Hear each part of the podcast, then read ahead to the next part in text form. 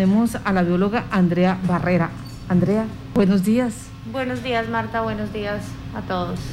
Bienvenida a Contacto Noticias. Esta iniciativa que ha tenido la Asociación ABC, que es un proyecto eh, ecológico de bienestar, de enseñanza, ¿de dónde nace eh, y por qué esta iniciativa que sea una casa para Sambo? Bueno, eh, nace de habernos encontrado a Sambo en las montañas de Casanare. Para eso necesito decir que Sambo es un mico, un primate, un primate que nunca antes había sido reportado en esta zona porque mm. vive en bosques más bajitos, que además está en vía de, extinción.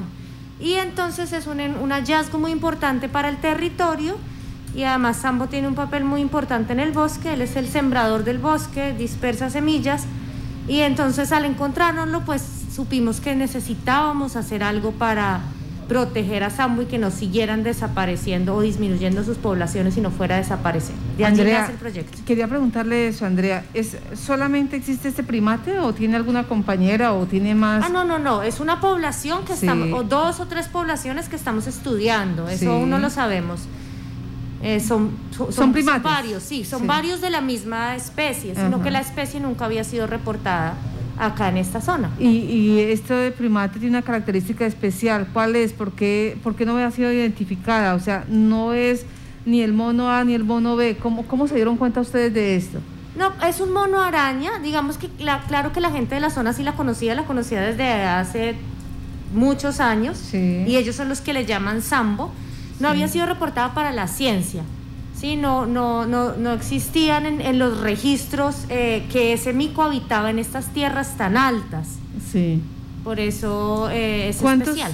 Digamos, de lo que ustedes han podido analizar allí, ¿cuántos, eh, ¿cuántos primates existen allí? Más o menos que ustedes pueden decir unos 50, unos 100. ¿Y en qué área? Eso es lo que estamos viendo, pero más o menos las densidades que hemos estimado es que hay 10, alrededor de 10 eh, primates, 10 de estos micos por 10 kilómetros cuadrados. Una referencia es como que en todo Yopal hubieran solamente 10. Son densidades un poco más bajas que las que se reportan por la misma especie en otros lugares, o sea que hay pocos, pareciera que, hay pocos y ellos dependen de, de, que los bosques estén sanos y sean grandes. Por eso el proyecto se llama Una casa para Sambo, porque lo que quiere es garantizar la permanencia de esos bosques para que podamos garantizar el mantenimiento de Sambo. ¿Cuánto tiempo llevan ustedes ya en este ejercicio? Bueno, a Sambo lo encontramos en el 2014. Desde ese momento empezamos a trabajar en temas de investigación. Ahora mismo, eh, desde el 2019, estamos en Paya, Boyacá. Sí. Eh, allí estamos eh, ya trabajando en investigación del, del primate, pero también estamos trabajando con la gente de estas comunidades para ver cómo junto con ellos podemos proteger los bosques y podemos como mejorar su producción de manera que sea más sostenible y disminuya la, la presión de la frontera agrícola hacia el bosque y, y, se pueda garantizar la permanencia de Sambo y el bienestar de la comunidad. ¿Y cómo va esa brega entre convencer a los campesinos que hay que buscar otra estrategia para eh, no abarcar tanta frontera agrícola, como para decirles, vea, busquemos otra alternativa y no dañemos eh, los ecosistemas? Bueno, pues realmente más que convencerlos se trata de que entre todos comprendamos que, que caben todos, que cabe el mono, que caben ellos y que de que el bosque esté ahí depende que ellos puedan seguir comiendo, puedan seguir teniendo ganado y puedan seguir teniendo conucos. Entonces, por ahora estamos trabajando junto con ellos en la investigación del mono, porque ellos si bien lo conocían, como que no lo veían tampoco como una riqueza de su territorio. Entonces, Sambo se está posicionando en ese territorio. Y el siguiente paso es empezar a trabajar con ellos en esa producción sostenible, que puedan mejorar sus cultivos, que sus cultivos les den más, que no tengan que quemar, que sean cultivos que den varias cosechas al año.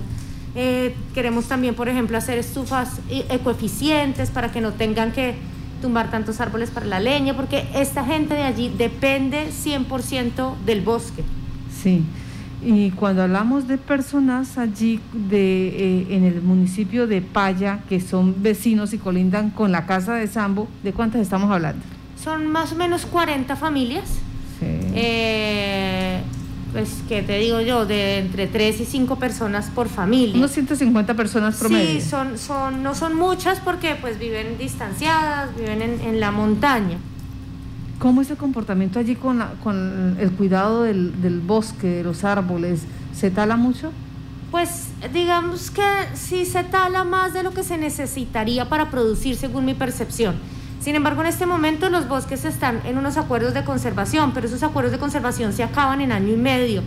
De manera que lo que estamos buscando en este momento son recursos para poder continuar con unos acuerdos y que ellos puedan, pero unos acuerdos que involucren la producción, así, que puedan seguir protegiendo los bosques, pero puedan seguir eh, produciendo, porque si se tala y si se quema, es pura subsistencia, no hay nada grande, no hay monocultivos, eh, pero, pero sí hay una presión que cada vez es mayor porque la tierra se está volviendo menos fértil por el mismo proceso, por el, por el mismo trato que le da. La repetición. Entonces va a ser mayor la presión.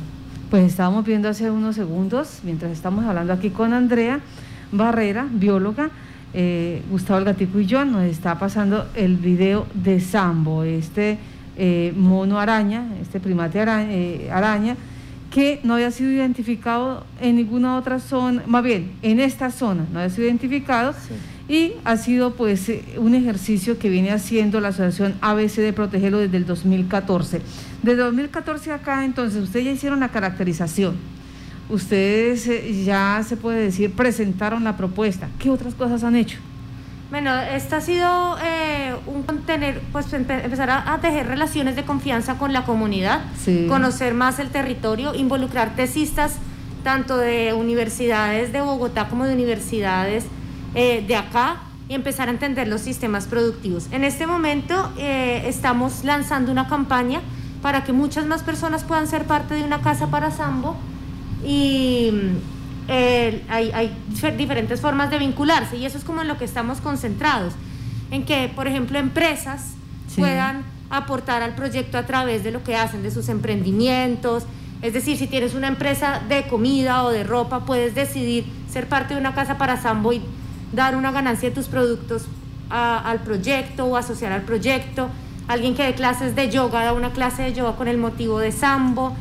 También eh, pueden las personas vincularse con donaciones directas y las empresas con donaciones directas a través de una campaña de crowdfunding o de recolección de dineros porque es urgente, o sea, si no hacemos algo, el mico va a desaparecer y los bosques también. Y también eh, queremos invitar a las familias a que trabajen con sus hijos en la educación para la conservación. Entonces las familias que decidan ahorrar en torno al proyecto pueden recibir herramientas para educación o contenidos para educación y donar todo esto a través de la página web de Sambo que ya existe, que es www.unacasaparasambo. ¿No la repite, por favor? www. Sí. Unacasaparasambo.com. Esa es la página de Sambo.